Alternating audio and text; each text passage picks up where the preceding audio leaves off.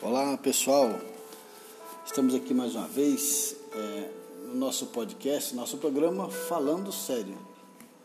Você que está nos assistindo é, através do Spotify.com.br, nós também temos aqui é, outros temas nesse mesmo canal, aqui no Falando Sério. Você é sempre muito bem-vindo conosco nós estamos é, em mais um episódio que trata acerca do comportamento humano. Na data de hoje, especialmente, nós vamos falar é, sobre o tema transtorno de personalidade antissocial. Estamos aqui com a nossa mesa é, composta aqui pelo Emerson, Adriano, o seu Augusto, o seu Valdecir também está aqui conosco o Cristiano, o Gedalias e o Sérgio. Nós vamos é, fazer um panorama para você acerca desse transtorno. Esperamos que você receba de bom grado e faça uma profunda reflexão. Possivelmente você tenha algum conhecido, algum amigo ou algum parente que sofre desse transtorno. E o nosso objetivo nesse programa é justamente é, elucidar você acerca dessas questões.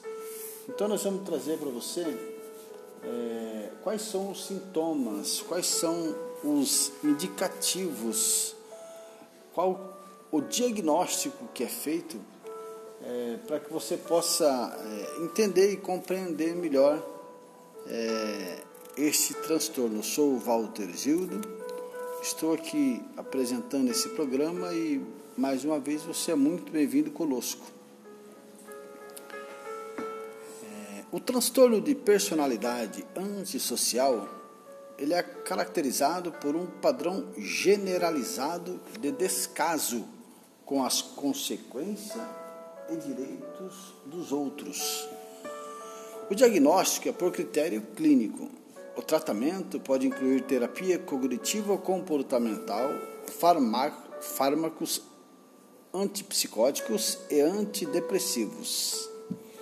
Pessoas com um transtorno de personalidade antissocial cometem atos ilegais, fraudulentos, exploradores, imprudentes e manipuladores para ganho pessoal ou prazer e sem remorsos eles podem fazer o seguinte: justificar ou racionalizar o seu comportamento. Um exemplo é achar que os perdedores merecem perder, ou culpar a vítima por ser tola ou impotente. Lembre-se, qualquer semelhança não é mera coincidência.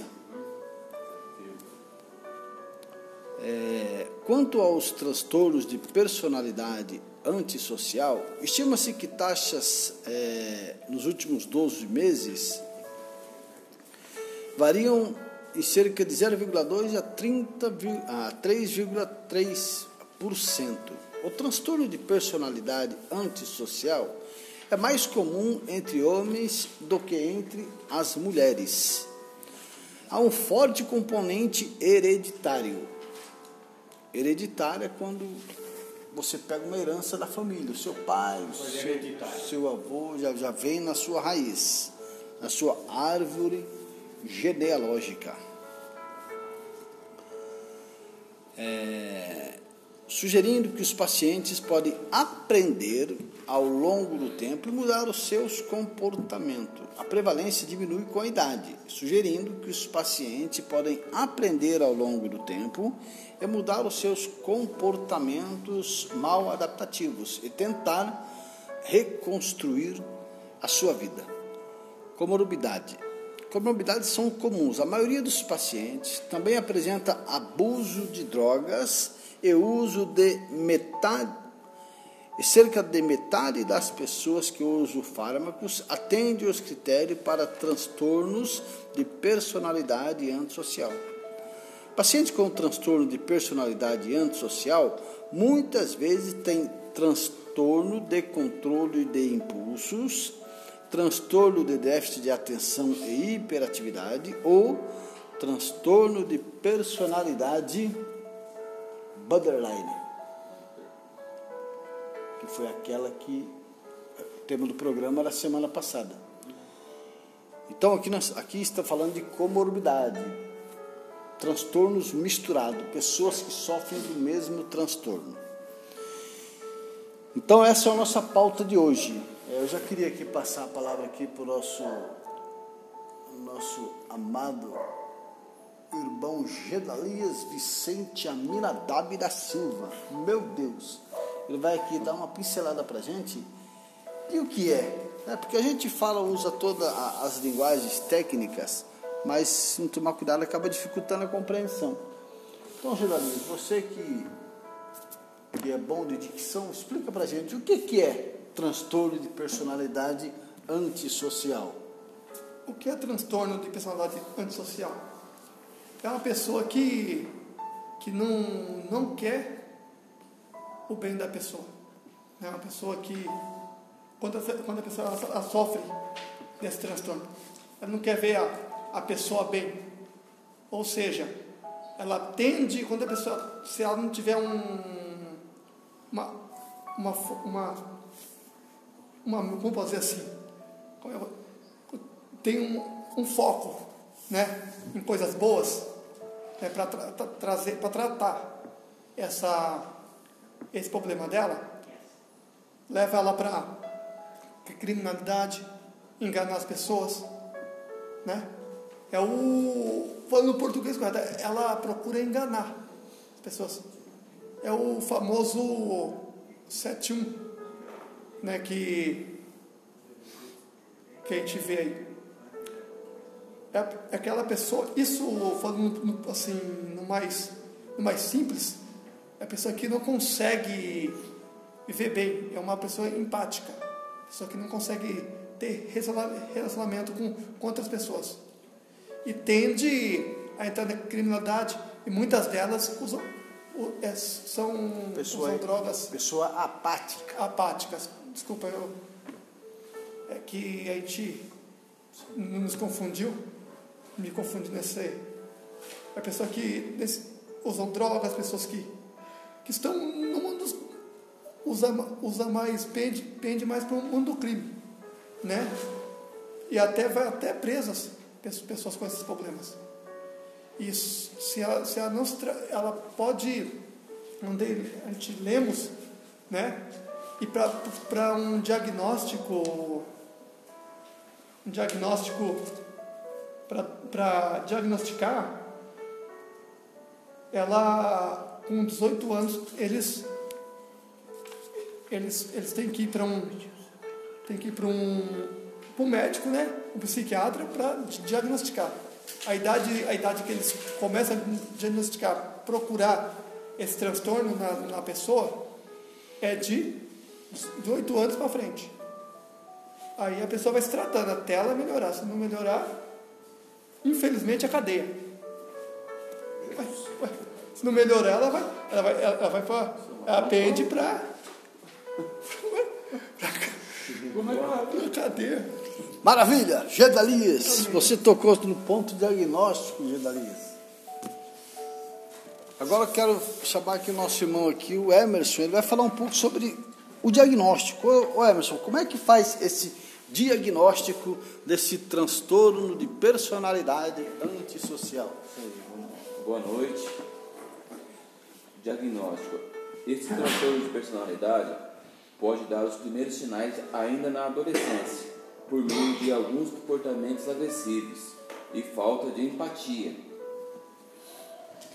No entanto, para ser diagnosticado, o indivíduo precisa ter mais de 18 anos e se encaixar pelo menos em três seguintes critérios: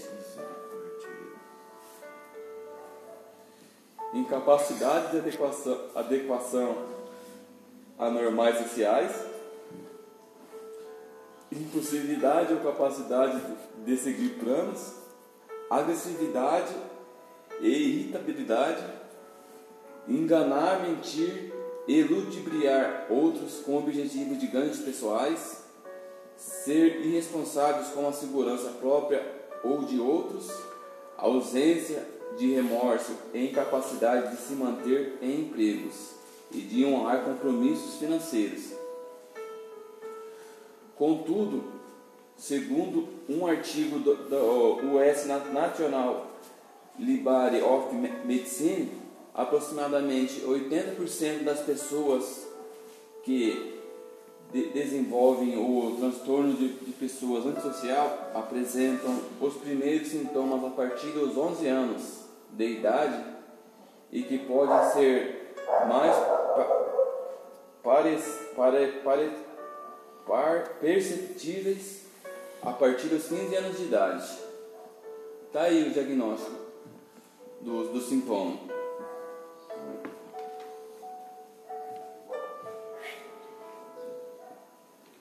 É isso, meus irmãos. Né? Tá, aqui eu vou estar. Tá, passando pro.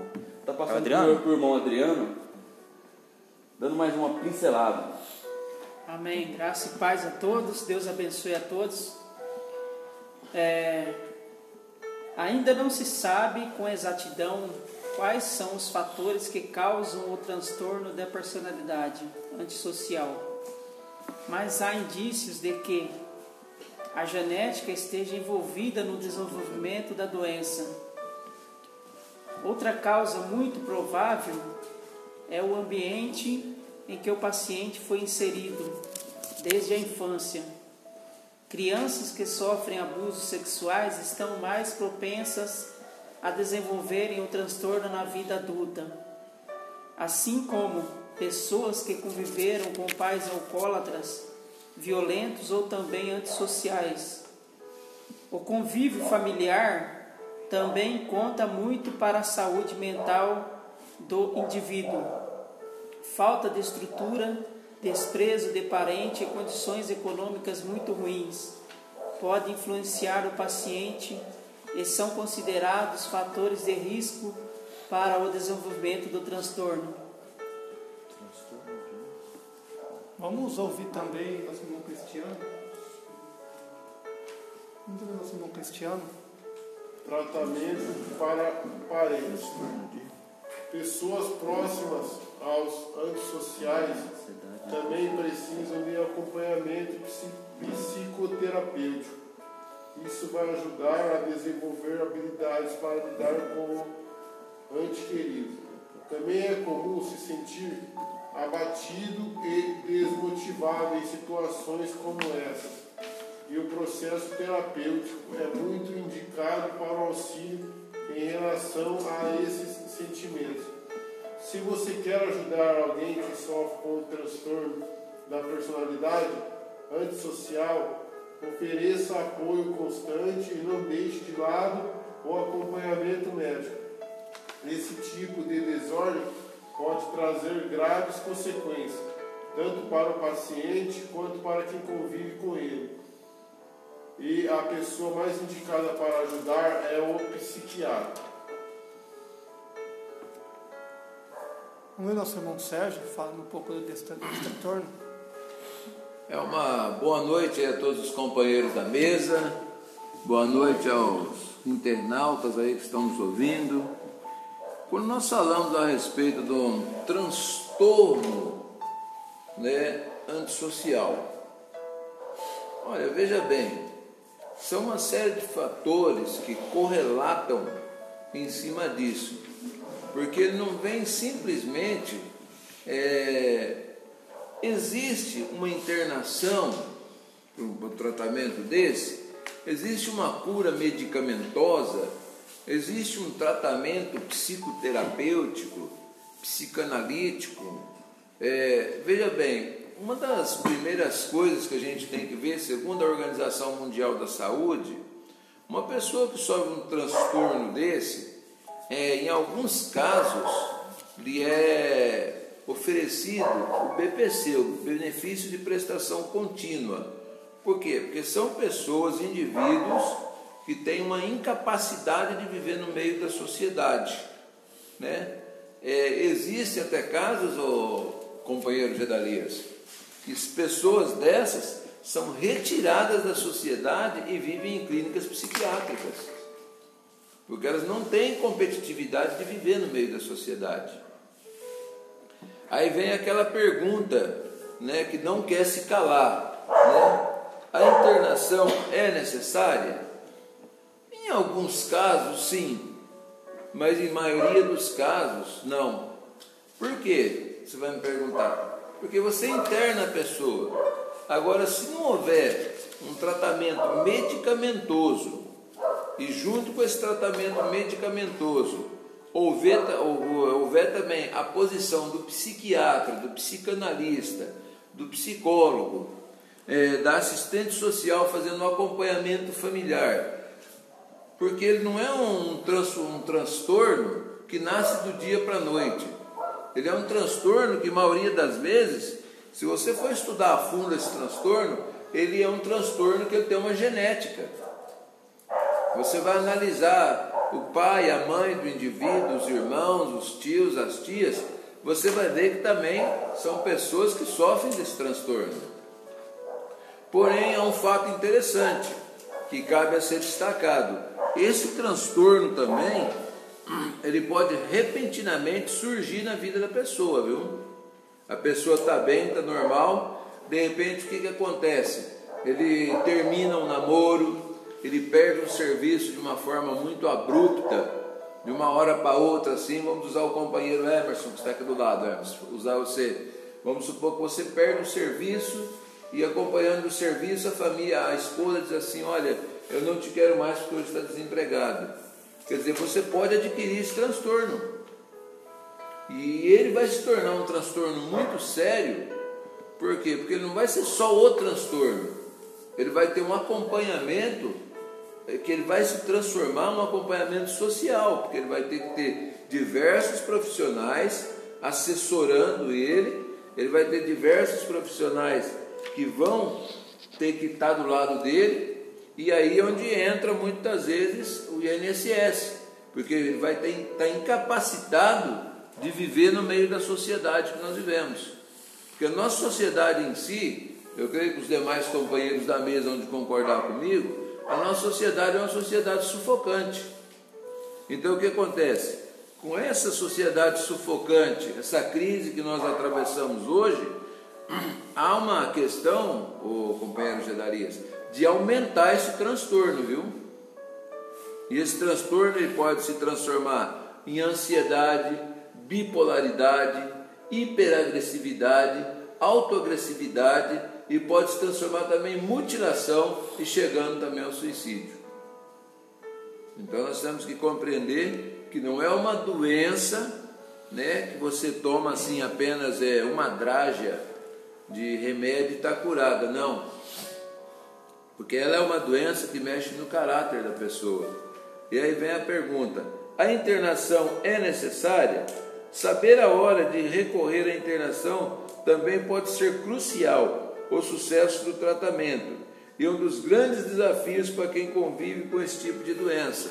Aí vem a pergunta: é, existem profissionais na área clínica hoje capacitados para lidar com esse transtorno? Não. Por que não existe? Porque é uma doença que no ramo da psiquiatria hoje, ela é uma doença nova. Porém existe muito tempo. Mas hoje é uma doença nova que a sociedade está aprendendo a conviver com ela. E se você for conversar hoje, a maioria de 60% dos moradores de rua, tá? Independente de serem usuários de droga ou não, eles sofrem deste transtorno.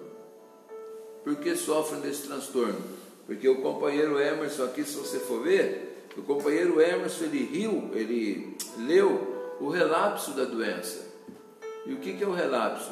São pontos que introduzem essa doença. Então um ponto aqui interessante, ó, interessante que nós vemos, a incapacidade de se manter em um emprego e honrar compromissos financeiros. Por que, que ele sofre essa incapacidade? Muitas vezes ele até tem o dinheiro, ele tem tudo, mas ele é uma antiga doença que hoje é reconhecida por outras ramificações chamada melodrama. É uma pessoa que quer chamar atenção. Então, É pronto, o companheiro Emerson já utilizou uma palavra mais atualizada, Então, né? Sérgio, essa doença ela pode. Ela, a pessoa ela pode vir, pass, passar a idade que tem. Que, a idade que, que traz o, o diagnóstico, né? Que é de 15 anos. 11 a 15. De 11 a 15, né? Com, suponhamos, ela com 20, 30 anos. Até aí ela não, não teve esse, essa, essa característica né, para Não teve a identificar. manifestação dessa Mas doença. ela pode manifestar? Pode, é uma doença que pode se manifestar se você, se você andar pelas ruas da cidade, a gente usa o termo grandes centros. Né? Mas como eu já conheço uma gama da sociedade, eu tenho visto, o termo grandes centros hoje, eu acho até que o, o nosso companheiro Augusto, que vai ter uma fala próxima, ele pode dizer isso, por ele já ser um companheiro que conhece muitas áreas do Brasil. É, ele é que nem um dependente químico. Eu conheço pessoas que tornaram-se dependente químico com 50 anos, com 60 anos. Eu até então não era. Então é uma doença que eu vou até um pouco debater, seria a tese, nós não temos o espaço é, suficiente para debater, mas essa doença ela pode se manifestar até anteriormente a esse horário que foi exposto. Se você for ver hoje, é uma criança com um celular na mão, você analisa o comportamento de uma criança com um celular na mão e você pega aqui o que o companheiro Emerson falou. Não precisa muito, né, companheiro? Você pega aqui, ó, e pega um celular e você analisa essas teses. Se 80% não bater, torna-me mentiroso eu, como terapeuta holístico conhecedor da área.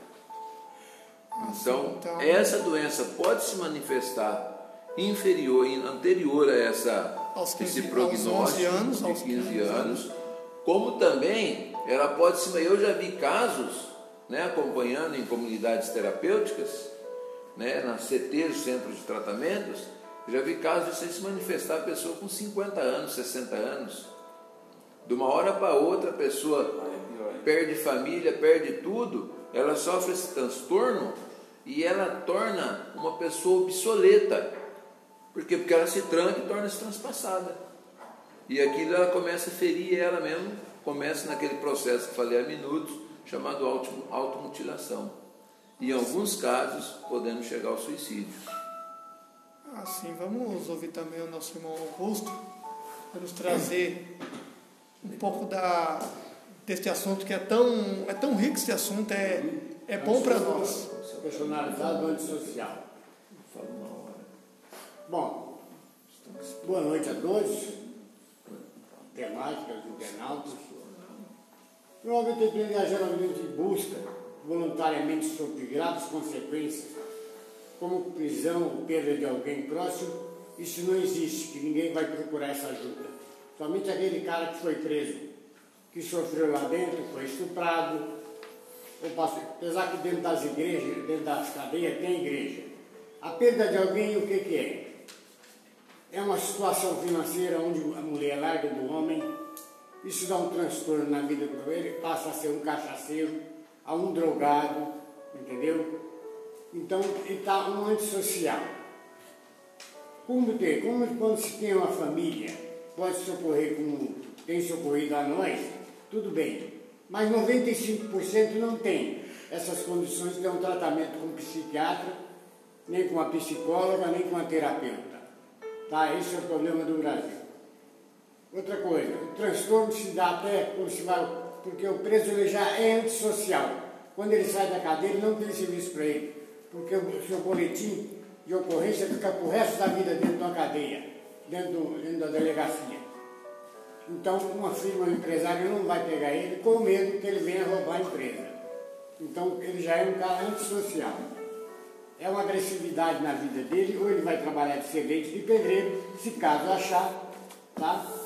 Ninguém vai querer ele, porque o seu currículo é pesado, tá? Se ele tiver uma família, que nem eu estou falando, que busque para ele uma situação de um tratamento, tudo bem.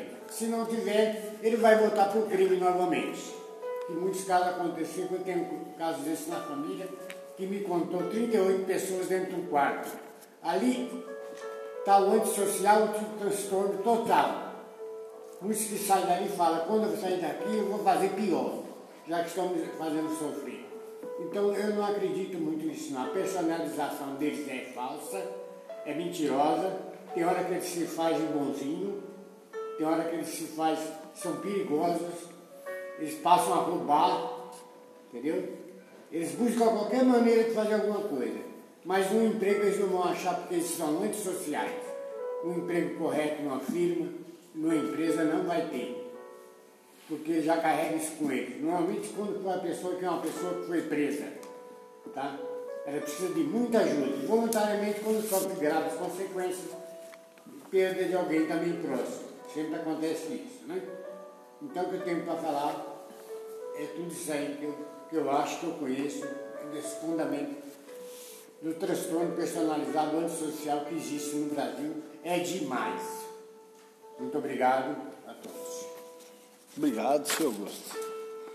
É, só para dar uma, uma, mais uma ilustrada no terreno, é, é importante a gente, a gente é, não, não rotular o, o, o antissocial como ladrão. São coisas distintas, né? São coisas distintas. O antissocial é o, aquele cara brigador, aquele cara que é, ele, ele, é, ele é arquiteto de contenda, ele é nada. confrontador, não aceita nada.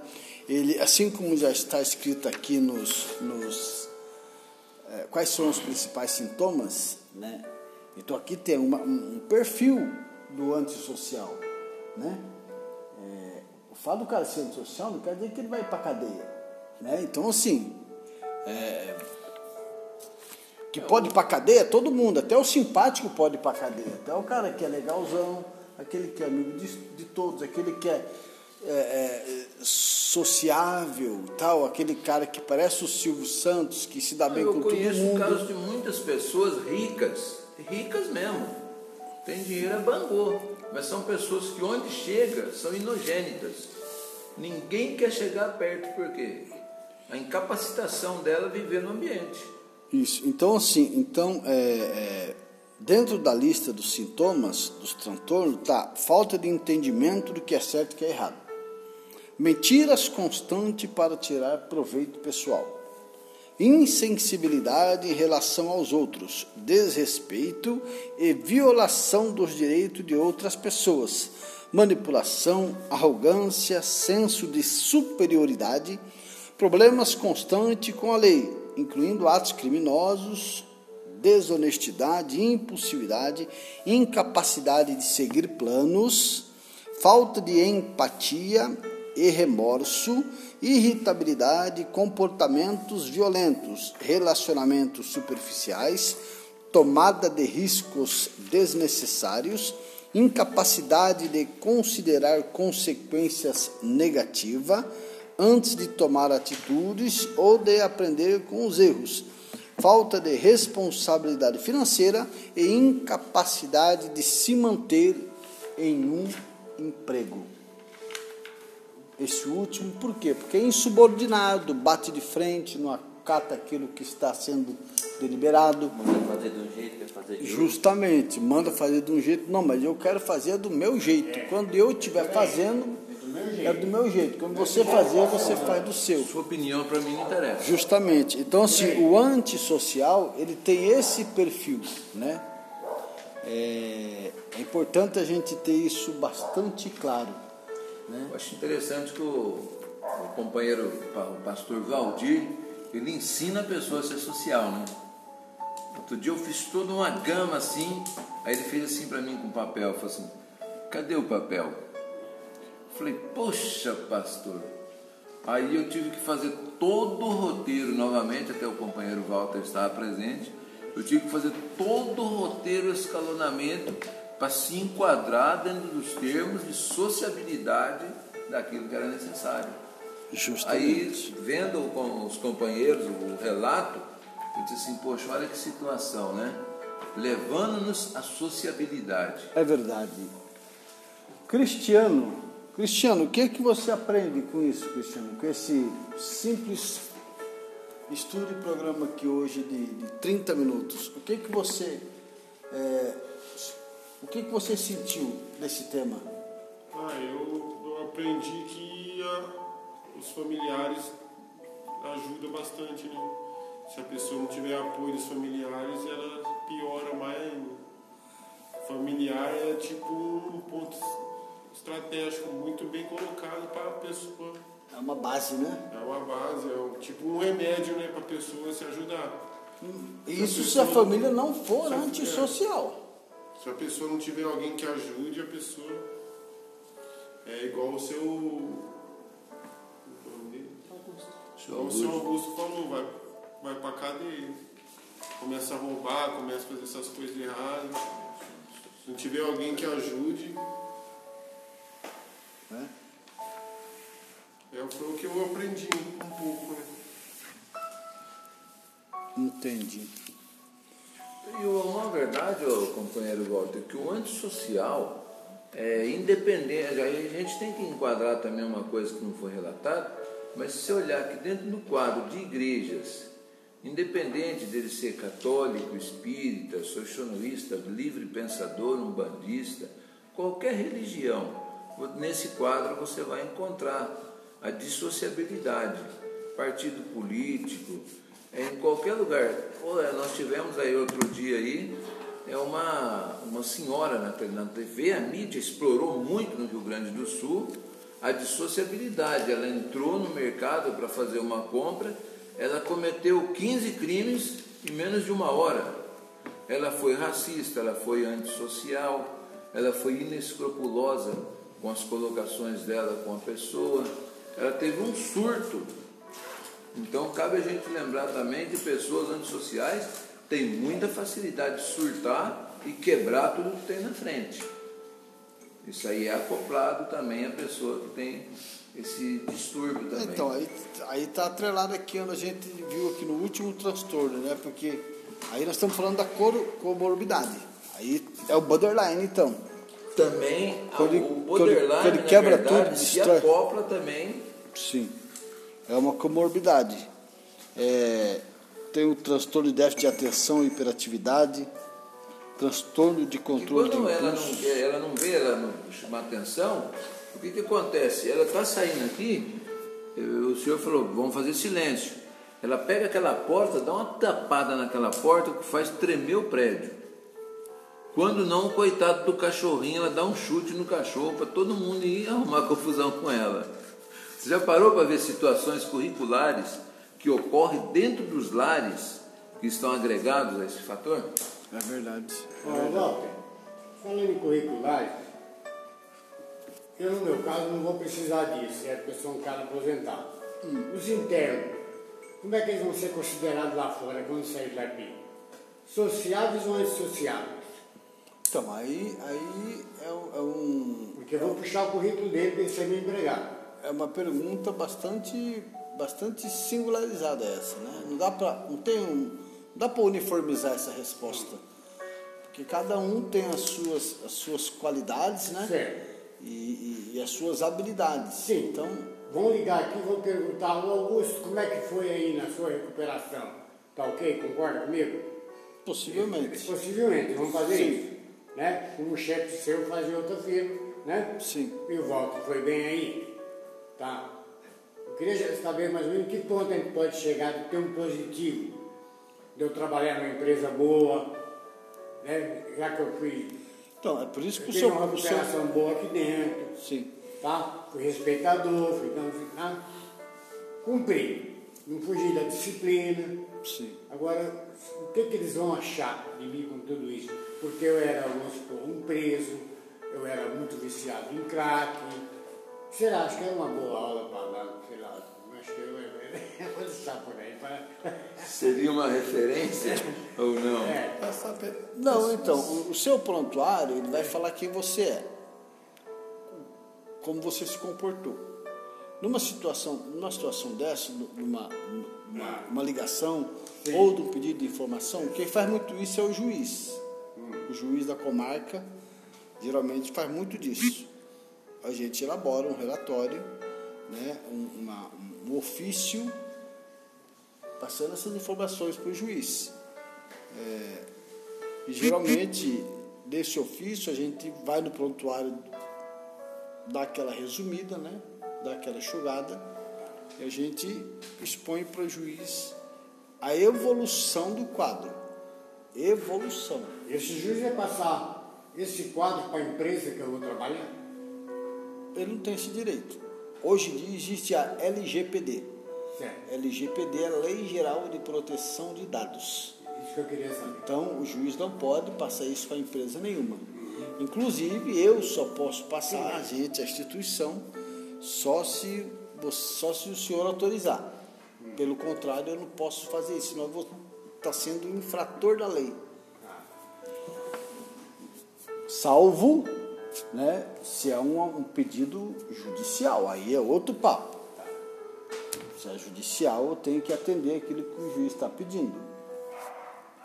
Né? Baseado no processo e tal. né? Ele tem todo o respaldo.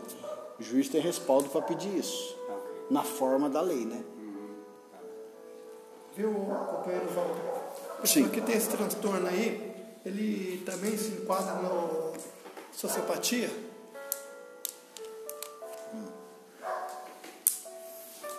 Também, né? Também. Porque a, maior, a maioria do que a gente vê das causas né, que leva a pessoa a fazer coisas erradas está enquadrado em sociopatia. Justamente. É, o, é um sociopata, né? O, a pessoa que tem transtorno de personalidade antissocial, perceba que o, o transtorno é o princípio.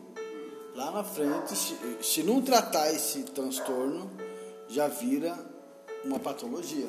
É por isso que na minha fala anterior eu falei que se ele não tratar, pode chegar, só não a- eu só esqueci essa palavra, sociopatia.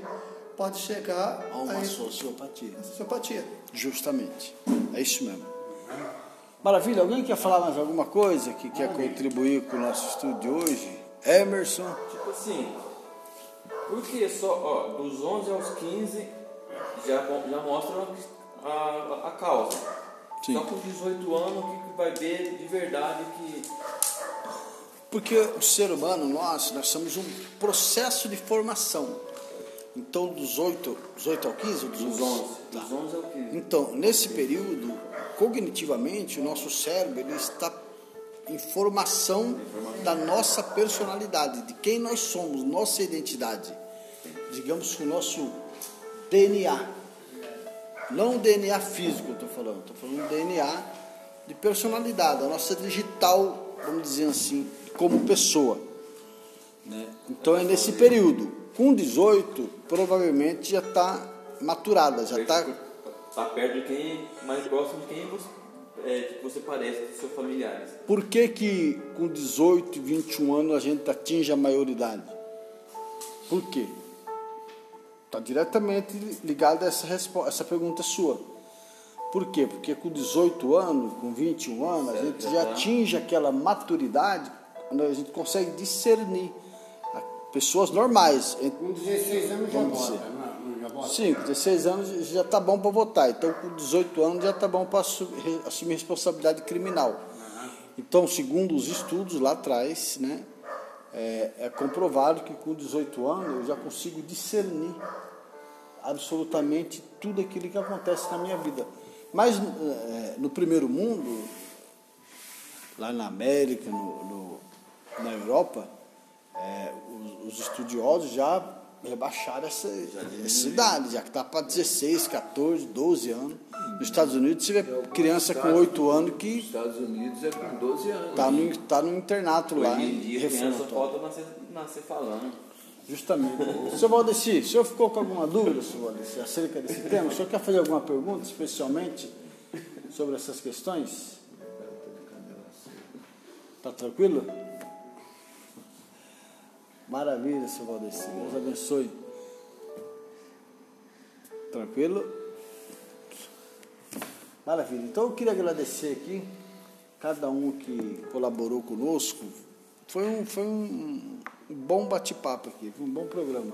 Uma aula boa, foi ó. Sim, sim, graças Boa, a né? Deus. A gente Queria pode aprender e agradecer. transmitir conhecimento Sim, também. justamente. Queria agradecer aqui o o nosso querido amigo Gedalias, que fez o trabalho de, de elaboração desse estudo para a gente. Também o nosso irmão ali, o Cristiano, o seu Valdeci, o seu Augusto, o Adriano, o Sérgio Murilo e também o nosso irmão Emerson. Que Deus abençoe a vida de vocês, viu? Amém. É, eu acho que o importante desse nosso programa, desse nosso bate-papo aqui, é a gente conhecer um pouco melhor alguns temas, alguns transtornos, né? Coisas que muitas das vezes a gente nem sabia que existia. E quando a gente lê uma folha dessa, a gente fala, meu Deus, esse cara está falando de mim aqui, Não meu. é tá a minha quem-. Que, que lê isso aqui, eu tenho isso. Quem que autorizou esse cara a falar sobre essa minha questão? Então a gente se identifica muito com essas questões. E aí é importante também que a gente. É, o diferencial do nosso, da nossa dinâmica aqui é tirar, o- deixar os doutores de lado. É. Deixar os doutores de lado, os especialistas de lado e a gente fazer um um bate-papo bastante rústico acerca desse tema, acerca dos temas. Porque normalmente o Adinho ele se identifica com tudo, né? É, é, é, tem tudo isso. verdade. Tem tudo isso. Você usou a palavra rústica, porém eu vou mais além da palavra que você usou. Nós estamos com pessoas Sim. que estão inseridas, eu digo atual, no nosso Atual, debate. mas que sim. nós estamos num quadro de pessoas num quadro de pessoas, mas que que estiveram ou estão inseridas É. dentro dos quadros que são apresentados. Dentro desses É mesmo. contextos, né? O que eu quero dizer? Maravilha? Maravilha. Então fica assim. Deus abençoe a todos, né? Obrigado. É, a semana que vem, qual que é o tema, Gedaís? Eu não sei não. Você que é, o- você que é o chefe aí da. Você que é o aposentador? Oh, meu Deus. Não sabe não, né? Como você não sabe, cara, que crachazão aqui. A semana que vem, a semana que vem nós vamos falar sobre um outro transtorno. Eu quero lembrar que também é, nós vamos começar a partir do, do, do primeiro primeira terça-feira é, de, de maio, né? É maio. Nós vamos começar a apresentar um novo, um novo tema é, sobre desenvolvimento pessoal e profissional. Só que antes disso, é, antes disso, a gente, eu queria fazer um programa diferente. Eu queria é, que cada um escrevesse numa folha um tema que gostaria de ver na mesa. Então, escreve aqui, Gedalias, tira sua parte, já vai passando para eles. E aí a gente vamos, nós vamos sortear um tema aqui. Então você que gostaria, pode escrever já o nome de um tema que você gostaria. É, prefer- de preferência que o seu amigo do lado não veja. E aí o tema que a gente sortear, a gente vamos tratar dele na primeira semana de maio. Pode ser temas Pode já ser qualquer passados tema. na mesa já. Pode ser. Escolha então um tema é, e a gente vai vai estar vai estar vendo isso. É louco, irmão. O que está acontecendo aí? Deixa eu saber. Isso é pesquisa, hein? Ó. Maravilha? Então nós contamos com você, contamos, contamos com a sua participação é, na próxima terça-feira aqui junto conosco, ok?